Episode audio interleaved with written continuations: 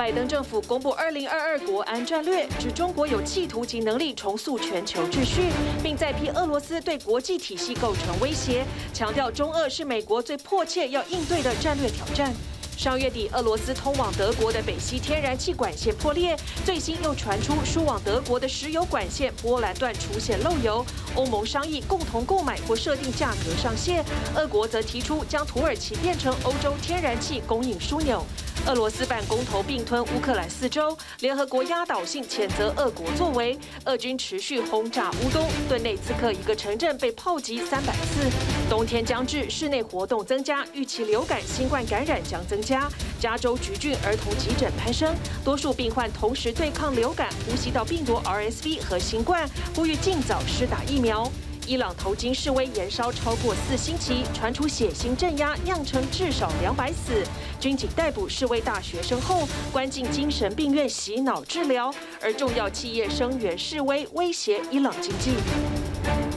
观众朋友晚安，欢迎起来 Focus 全球新闻。这个世界呢，自从欧战开打以来，似乎越来越明确，分为中国跟俄罗斯团报，以及以美国为首的另外一边阵营。今天我们前面几条新闻都是跟中俄结盟而和美国对抗有关。首先来看的是联合国大会周三通过了谴责俄罗斯并吞乌克兰部分地区的决议案，而投下赞成的票数比三月初莫斯科刚发动入侵的时候还多了两票。也就是呢，这个谴责案有一百四十三国赞成，和俄罗斯同一阵线的有四国，其中最受瞩目的就是中国。另外呢，三十五国。呃，包括中国在内，总共有三十五国弃权。不过，联大似乎已经对俄罗斯没有约束力。俄军立刻对乌克兰发动另一波攻击，飞弹袭击了四十多个城镇，其中顿内茨克有一个小镇，一天之内遭到炮击三百次。联合国大会现场掌声响起，荧幕上写着一百四十三票赞成，五票反对，三十五票弃权。在俄罗斯入侵乌克兰第两百三十二天，国际社会对莫斯科做出最严厉谴责，在联大以压倒性票数通过，谴责俄罗斯企图非法并吞乌克兰四个地区，侵犯乌克兰的主权和领土完整，不服联合国宪章原则，要求莫斯科立即无条件撤销决定。It does not matter if you as a nation are big or small, rich or poor, old or new. If you are a UN member state, your borders are your own and are protected by international law. 这是自二月底俄罗斯入侵以来，联大通过四项决议案中对乌克兰最强烈的支持。I think we just witnessed a very important, perhaps I even say historic moment. in the General Assembly in the 21st century, 143 votes. It's amazing. 在周三投票前，这项欧盟促成的决议案在台面下进行激烈游说，最终结果超出最乐观预期，意外获得沙乌地阿拉伯、阿联和巴西等国支持，只有四国与俄罗斯统一阵线投下反对票：叙利亚、尼加拉瓜、北韩和白俄罗斯。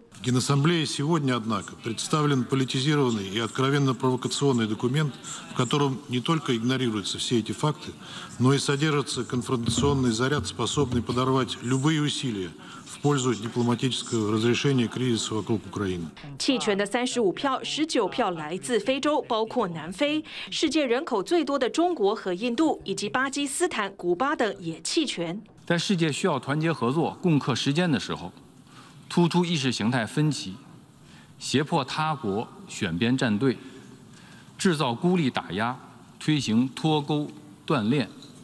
是不负责任的危险行为。不过，联大决议仅反映世界舆论，没有法律约束力。具法律约束力的安理会，碍于俄罗斯的否决权，始终无法采取行动。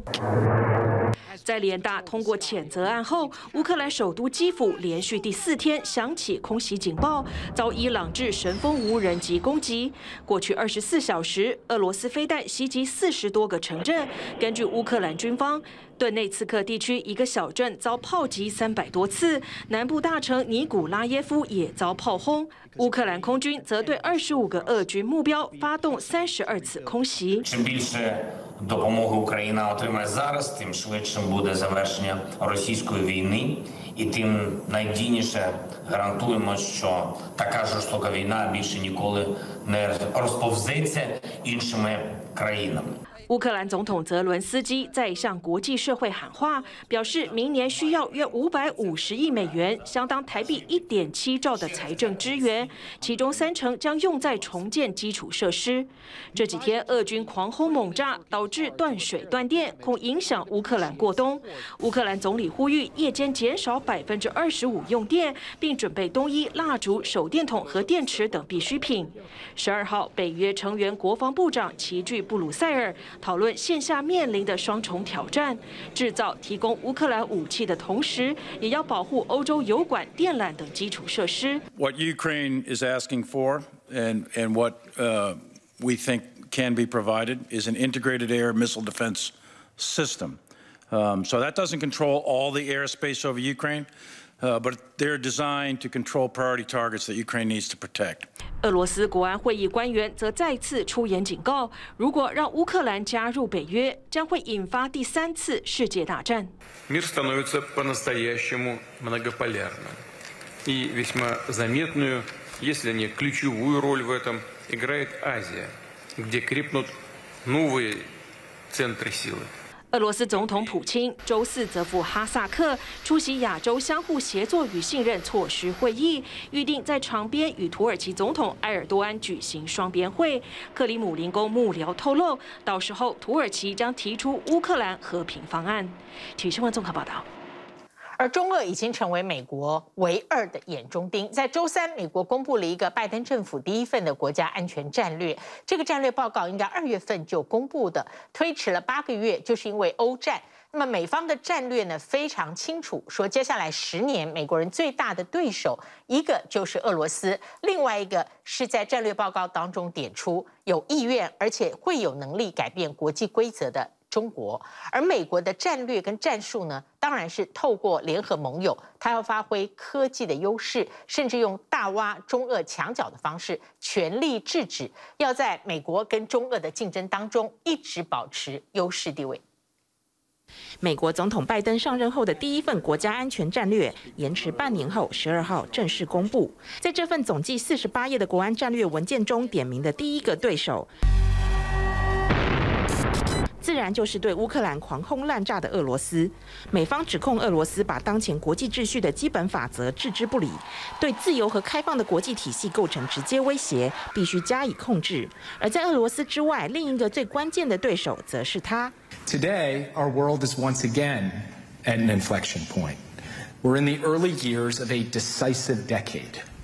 The terms of our competition with the People's Republic of China will be set.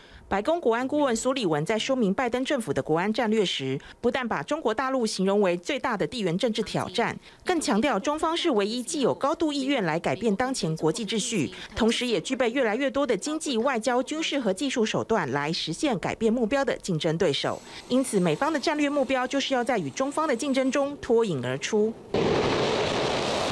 而当前紧张情势升温的台海，更是美国国安战略以及美中竞争的重点。尤其中共二十大召开在即，外界担忧大陆领导人习近平可能在接下来的第三任期，用更强硬的姿态来应对台海议题。If that person's priority is for economic well-being, I think they will refrain from attacking. 美方国安战略中重申，将坚守台湾关系法承诺，支持台湾自我防卫。美方更强调，维护台海和平稳定不但是国际社会关注焦点，也是美国长期利益所在。而所谓的美国利益，半导体供应链就是关键 wall it will be destroyed everything will be destroyed。为了确保自身的科技竞争优势，美国已经收紧对中国的半导体设备与晶片出口管制，包括科磊与科林研发的美国半导体供应商都已经暂停向中方提供技术支援。驻大陆的员工也开始撤离公司，连荷兰的半导体设备制造商艾斯摩尔都已经开始让美国籍的雇员停止向中方客户提供服务。至于在中国大陆设有高阶晶片厂的南韩 SK 海力克与三星，虽然受到美国盟友关系的保护，暂时获得一年豁免，但外媒分析，美方的晶片管制仍可能影响厂商的出口程序，可能会造成发货延误，甚至可能得暂停生产一段时间。分析坦言，美方禁令对大陆的半导体供应链发展，短期势必带来打击，甚至影响手机、电脑与伺服器的需求。中方则因此更积极地朝向半导体供应链国产化的发展。What this strategy does, uh, rather than provide an extensive accounting uh, of every single challenge or opportunity America uh, faces, uh, it really touches on our plans uh, in every region of the world uh, and outlines how we will seize what it calls a decisive decade to advance our vital interests. 同样锁定中国为对手的不仅有美国，长期与美方同进退的英国首相特拉斯也传出计划近日将修订国防与外交政策，把中国列为对英国的威胁。这种对北京提高警觉的态度，从英国情报机关首长最新的公开演说，指批中国当权者利用科技加强对国内甚至国外的控制，可能会因此威胁英国国家安全，可见一斑。Beijing is using all of the levers it has to challenge the international post-war consensus on economics and technology. And that it intends to rewrite the rules of international security. 当前面对中俄这两大挑战，美国除了要联合盟友共同行动，并且借科技垄断优势阻止中方做大之外，还要挖中俄两国的墙角。 在非洲，美国透过协助当地多个国家训练士兵来拉拢非洲各国，并且削弱中俄影响力。China and Russia understand very well Africa's strategic significance. They are seeking to influence events on the continent in their favor, using political influence, disinformation, economic leverage, and malign military activity.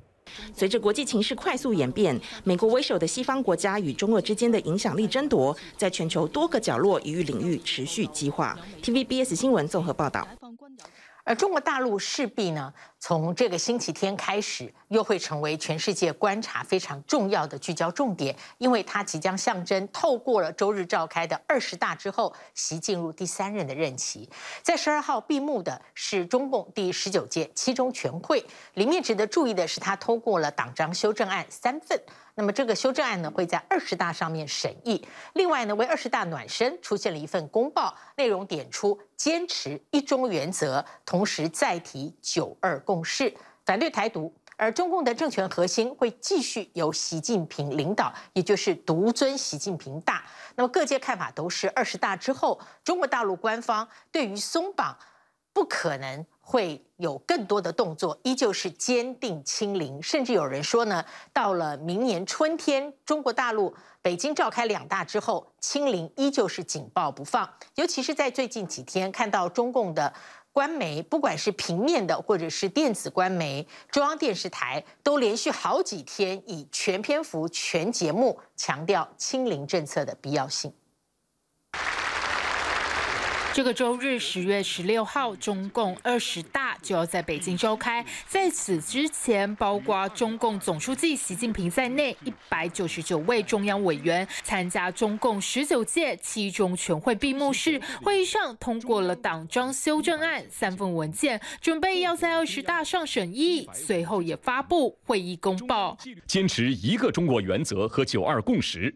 展示了我们维护国家主权和领土完整、反对台独的坚强决心。公报内容明确点出一个中国原则，对台湾主权议题丝毫不让。据二十大后由谁来领导开启大陆下个五年，答案似乎也没有疑义。党确立习近平同志党中央的核心、全党的核心地位。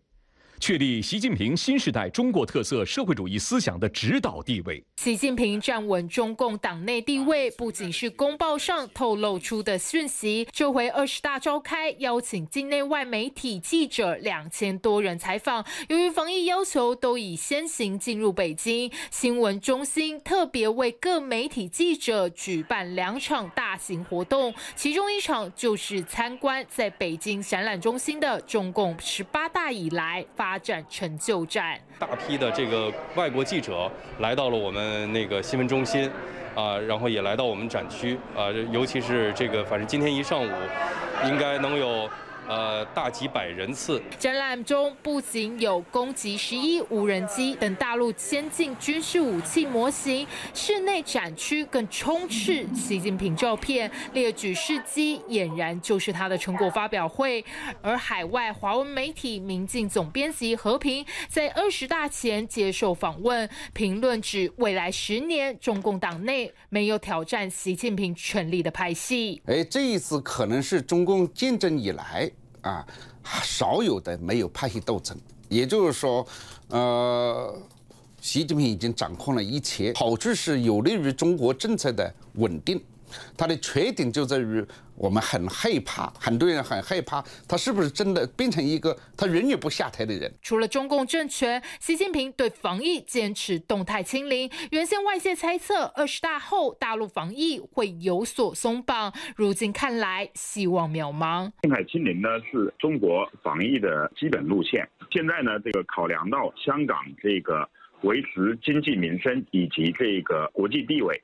需要优先于海外通关，所以呢，呃，香港的这个防疫呢，这个与内地之间的这个通关呢。它其实就变成了这个第二位的这个安排。不仅大陆放宽境外防疫政策空间有限，与香港通关也会继续推迟。大陆官媒《人民日报》更连续三天发文强调要坚持清零政策。大陆央视新闻节目《新闻一加一》十二号整整二十多分钟的节目，也都在讨论清零的重要性。三年之后又三年，一到假期就哪哪儿不能去。都两年多了，耐心已经快磨光。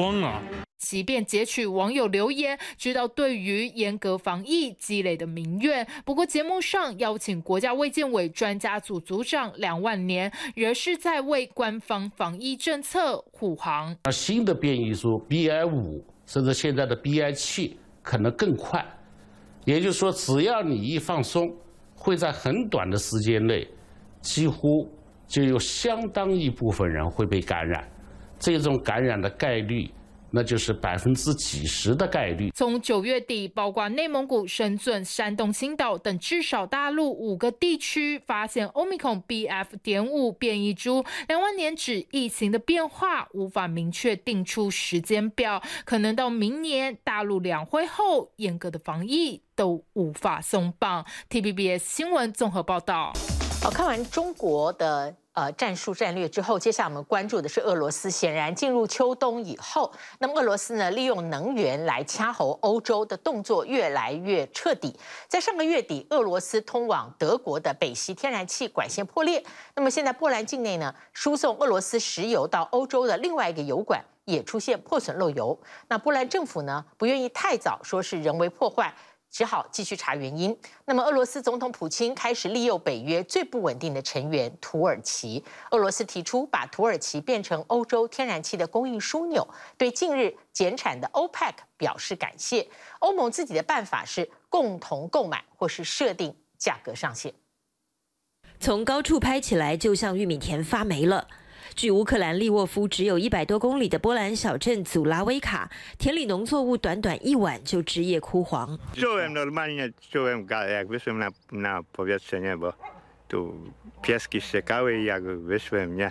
这片玉米田就像因北溪天然气管泄漏遭污染的海域一般，破坏已难挽救。同样是来自俄罗斯的能源毁了生态。玉米田下方是两条名为“友谊”的输油管之一。持续从俄罗斯供油给买家，包括德国、波兰、白俄罗斯与匈牙利。十月十二日发生破损漏油的，就这么巧是输油往德国的这一管线。Biorąc pod uwagę samą lokalizację tego wycieku, to jest Niecka, to jest takie zagłębienie terenu.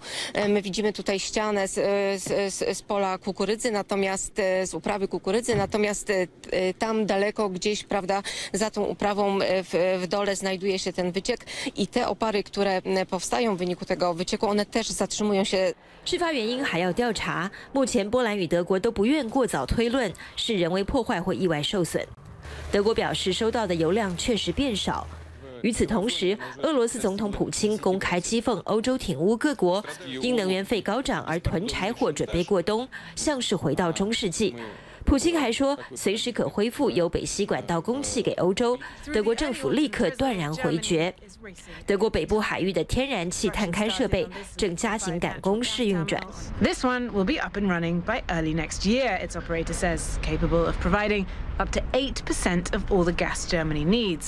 Gas that used to come from Russia. Domestic solar panel sales were up 22% in the first half of the year. 不愿向普京低头，德国宁愿重启燃煤电厂，让企业减产，并由政府借贷筹资，发放能源津贴给民众。欧盟能源部长会议在布拉格召开，讨论设定天然气价格上限问题。We will purchase the gas for the next winter together through the uh, joint uh, purchase platform. We have um, reached out to reliable gas suppliers so that so far all the volumes that Russia has cut, we have been able to replace via alternative supplies. 油气问题上，欧盟终于不再被普京压着打，这让普京很不开心，放狠话表示，谁敢加入欧盟联采平台，限制天然气价上限，以后就别想买到俄罗斯天然气。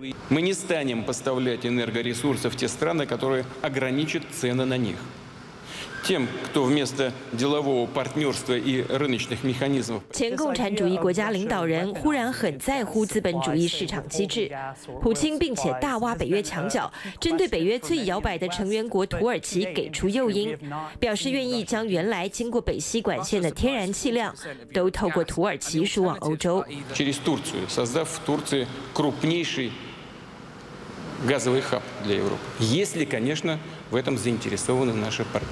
在美国总统拜登眼中，普京最近最好的朋友可能是石油输出国组织 OPEC，因为就在欧美苦于油价飙涨与连带的通膨困境时，OPEC 与伙伴国竟然宣布十一月起每日减产原油两百万桶。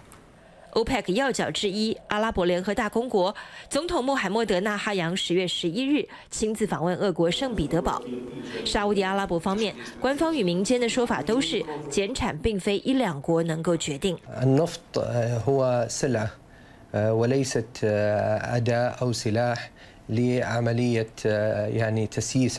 异议华邮记者哈绍吉命案后，美沙两国因人权价值观翻脸。乌俄战后，拜登为降油价，努力恢复两国交易，如今再荡到谷底。白宫表示，拜登会检讨与沙国的关系，针对两国的所有合作案重新审查。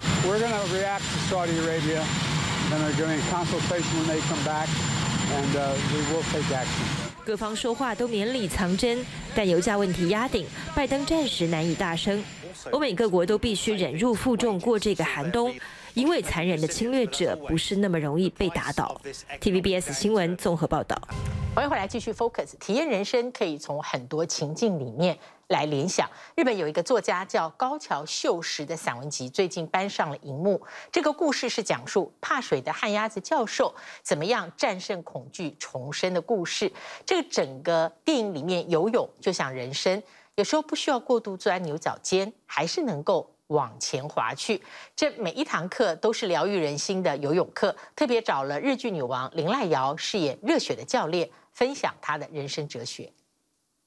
泳ぐとはどういうことかを我々は决して水泳に关する一つの论文によって习い知るのではない。泳ぐとはどういうことかを我々に语ってくれるのは流れの中に飞び込むことだけである。と。 身为一名大学哲学系教授，小鸟游雄司纸上谈兵的勇气一流，但其实他不仅是个旱鸭子，甚至把脸泡进水中都惧怕不已。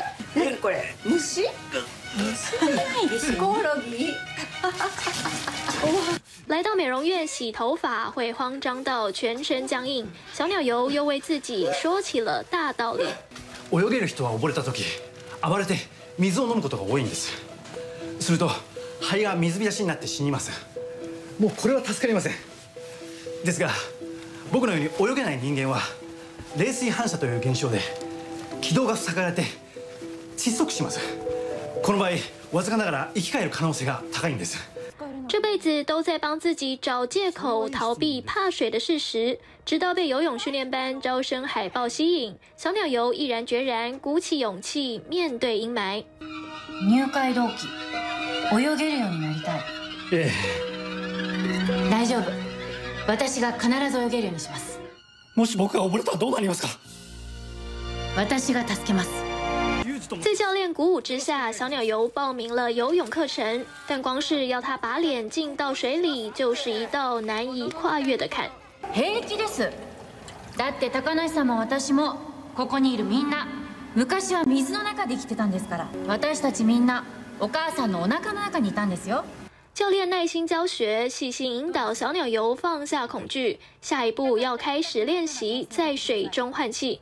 酸素をお金だとしたらできるだけ无駄遣いしないで貯金していこうって思うじゃないですか酸素を貯金しても吐くのは二酸化炭素です吸うのを借りるって考えたらどうです？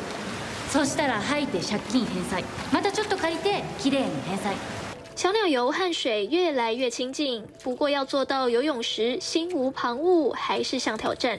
泳がなきゃ泳ごうとか前に进もうとか考えるんじゃなくなんとなく泳いじゃった。いつの间にか前に进んでいる。人生と同じね。そう。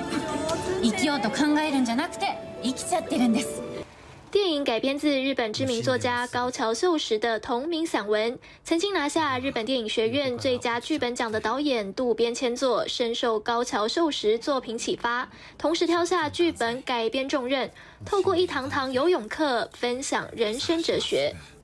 逃げるな逃げるな逃げるな今の高梨さんは泳がなきゃダメ前にも后ろにも行けないなら上 に进むしかないでしょ日剧女王林濑瑶这一回不当耍废鱼干女，穿起泳装，化身积极向上的游泳教练，指导旱鸭子教授长谷川博己。两人继大河剧《八重之音》之后，睽违近十年再度合作，默契依旧。虽然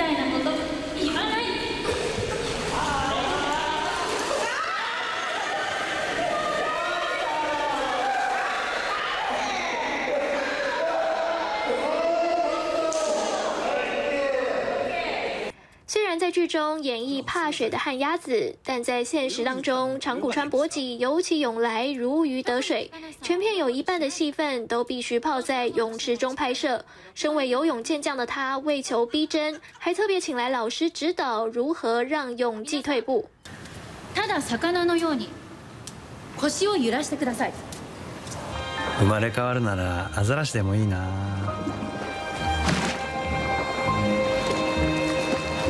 主角无不选择挑战，迎击恐惧，借由电影对照人生，也期待能帮助观众找回人生契机。高梨さん、泳げる？はい、泳げます。TVBS 新闻综合报道。 好，转回现实世界，要关注的是，已经很长一段时间了，伊朗全国陷入一个反政府的震荡，那么各地呢都传出反政府的浪潮，因此相对就有血腥镇压。目前知道死亡的人数逼近两百人。呃，实际数字呢，最新的是一百八十五人，受伤的有上千人。这波反政府抗争的主力是学生。那么特别呢，这一切都是因为从一个没有戴头巾的女性，呃，被拖进警局，那么后来不幸惨死开始的。因此，学生里面女性争取自由的坚定意志，让抗争持续。那么伊朗当局当然会恐慌，因此展开逮捕行动。逮捕的学生就送到心理治疗机构进行再教育，而炼油厂的工人呢，也发起了属于他们的罢工运动，很多店家关门响应。联署的医生超过八百人，谴责伊朗政府用暴力镇压，直接挑战伊朗最高的领导人哈米尼的权威。而伊朗的历史学家旁观这一次的震荡，认为如果伊朗全国都发起大罢工，经济受到冲击，就会震动到伊朗政权。伊朗的反政府示威运动持续近一个月，学生是这场抗争的主要力量。警察以暴力驱散他们，各地也传出血腥镇压，至少造成一百八十五人死亡，上千人受伤。但抗争民众却没有因此退缩。The security forces are using a lot of force to confront the people. A lot of people have been killed here. Because the internet is cut, we couldn't send any information on social media. The people are really scared. Last night in the Baharan neighborhood, there were fierce clashes. 伊朗库德族城市是抗争的起源地，警察故意切断电力，利用黑暗掩饰枪杀抗议民众的犯行。The IRGC and other security forces have used 50 caliber machine guns. These are not normal guns. It's basically like shooting protesters, let's say in uh, on one of the streets of the United States by M2. 伊朗当局对于学生们，尤其是女学生争取自由的坚定意志感到恐慌，政府展开逮捕行动，将他们送进心理治疗机构进行改造和再教育，也有些少女没有机会活着回家。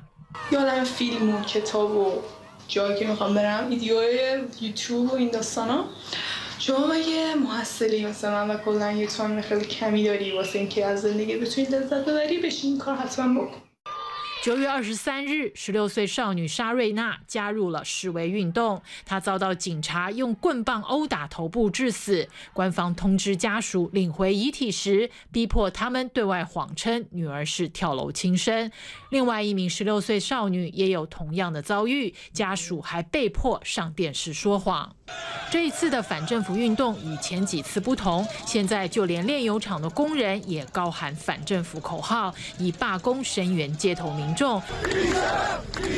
对伊朗政权是严重的警讯。Strikes have historically played a very important role in in Iranian revolts. Um, they were at the core of uh, both of the revolutions that Iran had in the 20th century, the, the constitutional revolution and then the 1979 revolution. The oil and gas industry, of course, is particularly sensitive because that is where much of the state's um, hard currency earnings uh, are derived from. 伊朗库德族地区许多商家也全都关门不营业，响应罢工。周二，伊朗的医师联盟超过八百名医师联署声明，谴责政府使用暴力，还强调人民才是国家真正的主人，直接挑战最高领导人哈米尼的权威。抗议民众也呼吁全国劳工周三发起大罢工。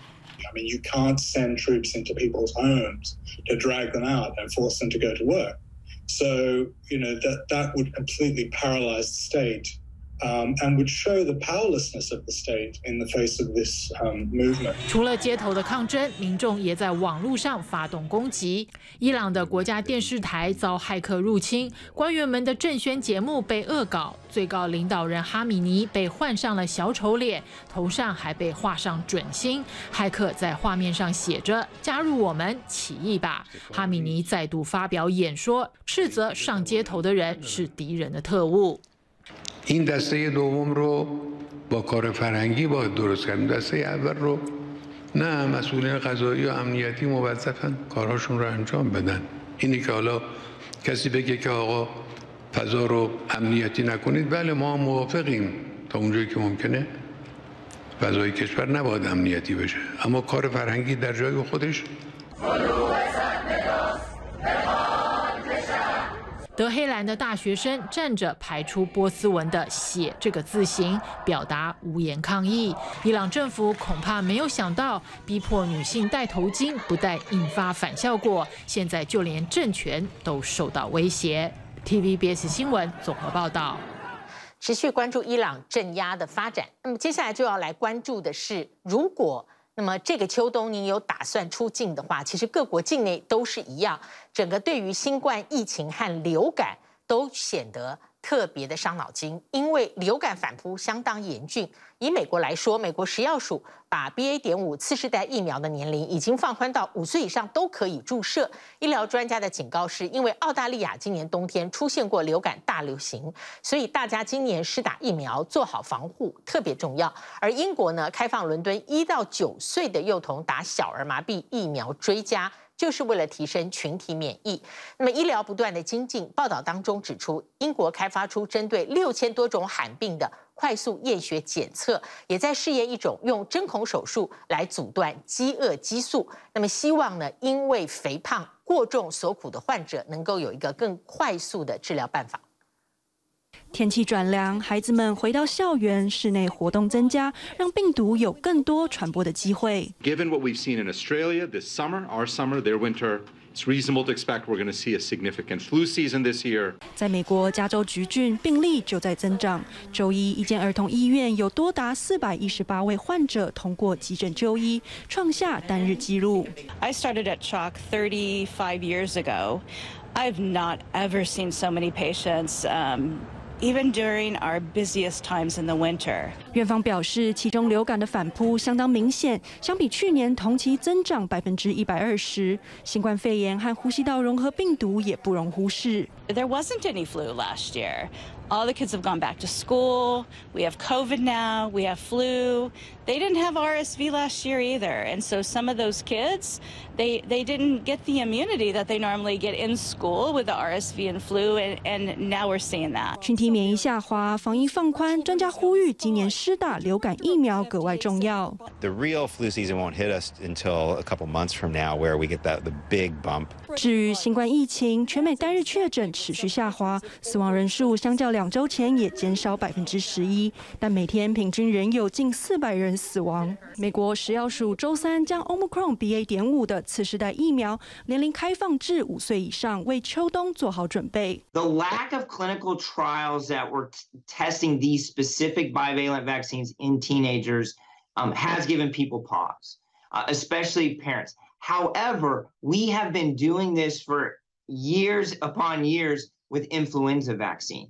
另外，新研究发现，新冠口服药 Paxlovid 若是与心脏药物同时服用，恐会造成危险的交互作用。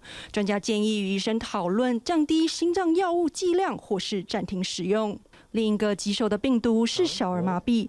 英国卫生单位在今年八月，伦敦八个行政区的污水中检测到病毒后，不敢大意，开放一到九岁幼童施打追加。虽然目前对孩童没有立即威胁，但疫苗覆盖却未达到群体免疫标准。What we are surprised to see is what has happened in London, which is continuing to see the same polio virus circulating, which means it, it has sort of, I suppose, got into an unvaccinated population and is circulating asymptomatically. 小儿麻痹病毒主要感染五岁以下孩童，目前已从大部分已开发国家中绝迹，但持续存在于南亚的巴基斯坦、阿富汗和部分非洲地区。根据世卫组织，大部分患者都是无症状，但引发瘫痪的几率达两百分之一，而一旦出现瘫痪，有百分之五到十的死亡率。You know, given that it's something that's completely preventable, why wouldn't I give it to my child? I don't want him in crutches. I don't want him to be maimed in any way for a completely preventable disease.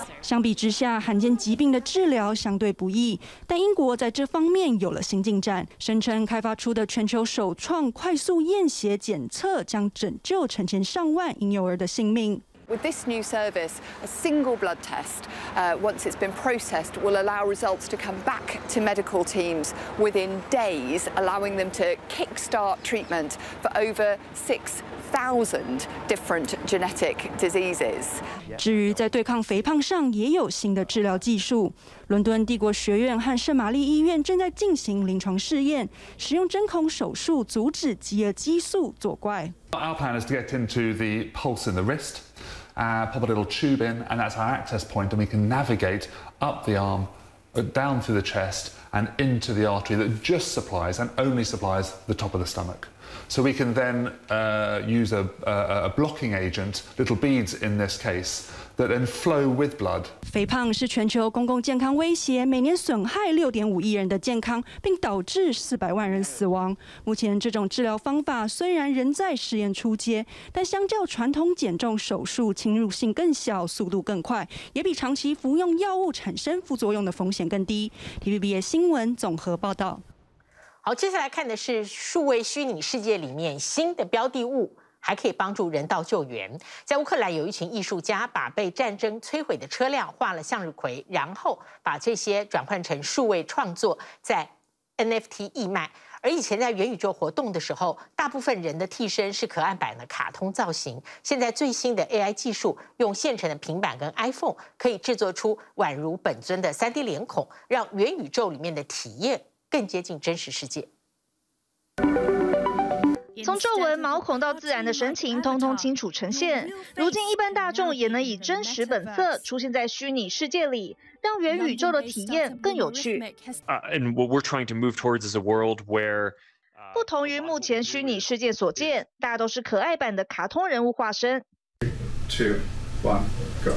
英国伦敦这间专攻 3D 脸部捕捉技术的新创公司，借由自家开发的人工智慧驱动软体，成功复刻逼真的数位人脸，不止短短几分钟内就完成，用的还是现成的可吸式桌上型装置，大幅降低成本。We have here is a setup where we have a semicircular arrangement of eight tablets and seven iPhones, and in this case, the iPhones are recording the facial appearance as these tablets illuminate with our specially designed lighting uh, conditions. 接着，借由深度学习和人工智慧的演算法，则能把一张真人脸孔上的反射率分离成个别的区块，再塑形成最真实的脸部绘制。These are from the frontal camera only, and what we've done is with our lighting conditions, we've broken up Luca's skin appearance into three different maps.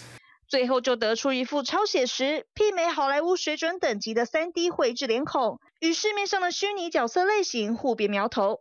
I believe it's a conscious decision by most companies to create non-realistic avatars. A, because they're easier to create, and B, there's something called the uncanny valley of human perception. 而所谓的恐怖谷理论，是指人类看到仿真机器人时，当做的越像，好感度会跟着增加。接着细看发现差异之处后，好感度又会骤降，出现厌恶、恐惧、排斥等情绪。It's almost better for the consumer for its traditional avatars to be non-realistic and cartoonish-like, because then they don't mind it if it doesn't look like them. And hence, for us, one of the big goals has been to really cross that uncanny valley, to Total realism. 为成功跨越恐怖谷的谷底，他们正准备与游戏电玩、美容科技和广告科技公司合作测试，并打算在今年展开新一轮融资，将这项科技发扬光大。Uh, goals are, are to be able to go beyond just the face to, to the whole human body and create a full realistic avatar. And once that happens, then maybe you're looking at the entire fashion industry or the clothing uh, that you might want to try out uh, in, in a virtual space. 元宇宙世界持续进化，除了异业结盟继续扩大，还能为人道尽份心力。We're making NFTs out of the murals so that uh, they can be sold to help fund local humanitarian causes.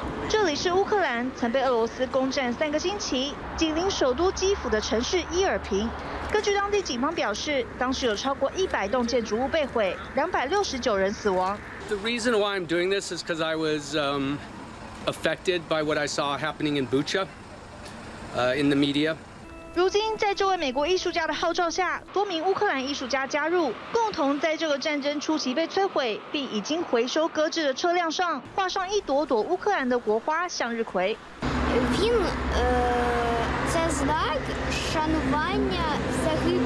只不过战火还没落幕，这一连串举动也引来当地居民的质疑。I understand the idea of um, the flowers showing hope for the future and that uh, Ukraine, Ukraine cannot be destroyed despite what the Russians tried to do here. But um, I don't know, maybe it's too soon. Maybe it's too soon to, to be to drawing flowers. 艺术家们则回应，所有行动都有通过当局核准，之后还打算以往附近灾区创作更大型的壁画，再转成正夯的 NFT 进行义卖，借助全球数位力。TVB 新闻综合报道。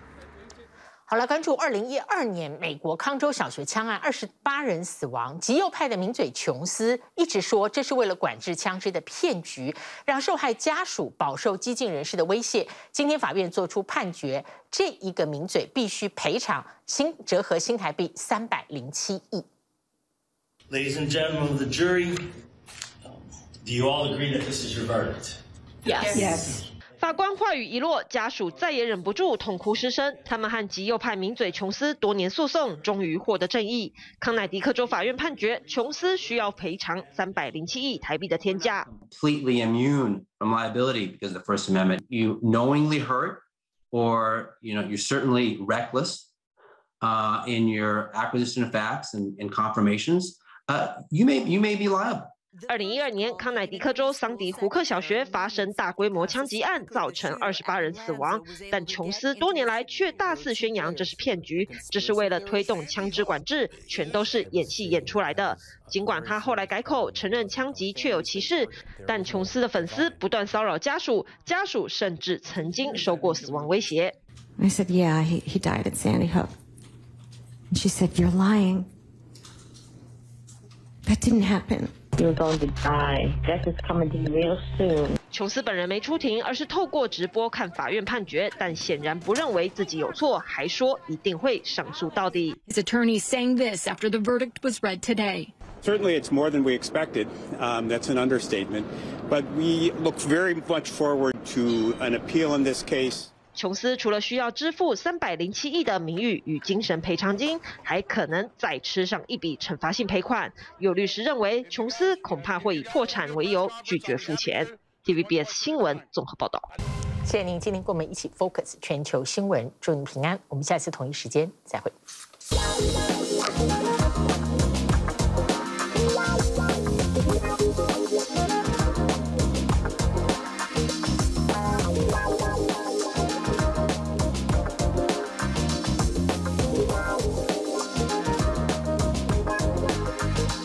请支持 TVBS 国际 Plus 全新频道，让您扩大视野，掌握趋势，接轨全世界。恳请订阅，开启小铃铛。